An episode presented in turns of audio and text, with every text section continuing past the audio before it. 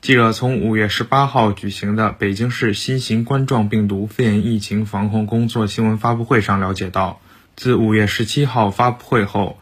五月十七号十五时至五月十八号十五时，北京市新增本土新冠肺炎病毒感染者四十九例，管控人员四十五例，社会面筛查四例，其中三十五例与近期发生的聚集性疫情有关，均已转至定点医院隔离治疗。相关风险点位及人员已管控落位。北京市委宣传部副部长徐和建介绍了调整京津两地通勤人员核酸证明查验要求的有关情况。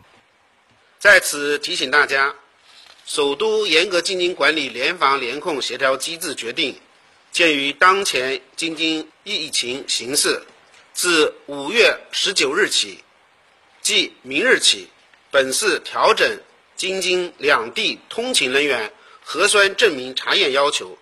通勤人员每次进出京均需持四十八小时内核酸检测阴性证明。以上措施待疫情平稳后将及时调整。北京市卫生健康委员会党委委员王小娥介绍，五月十七号，北京市开展的区域核酸筛查共采样检测两千零七十四万人。初筛四管混采阳性，其中房山区两管、海淀区、丰台区各一管。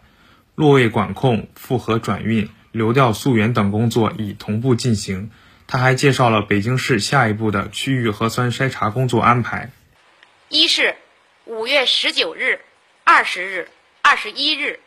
西城、海淀、丰台、房山四个区全域。连续开展三轮的区域核酸筛查。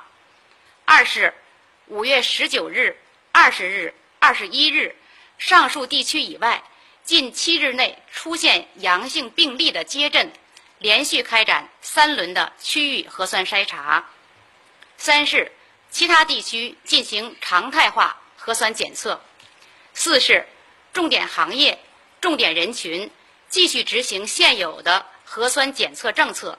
各行业主管部门要抓好督促落实，确保不漏一人。新华社记者王修南、田晨旭北京报道。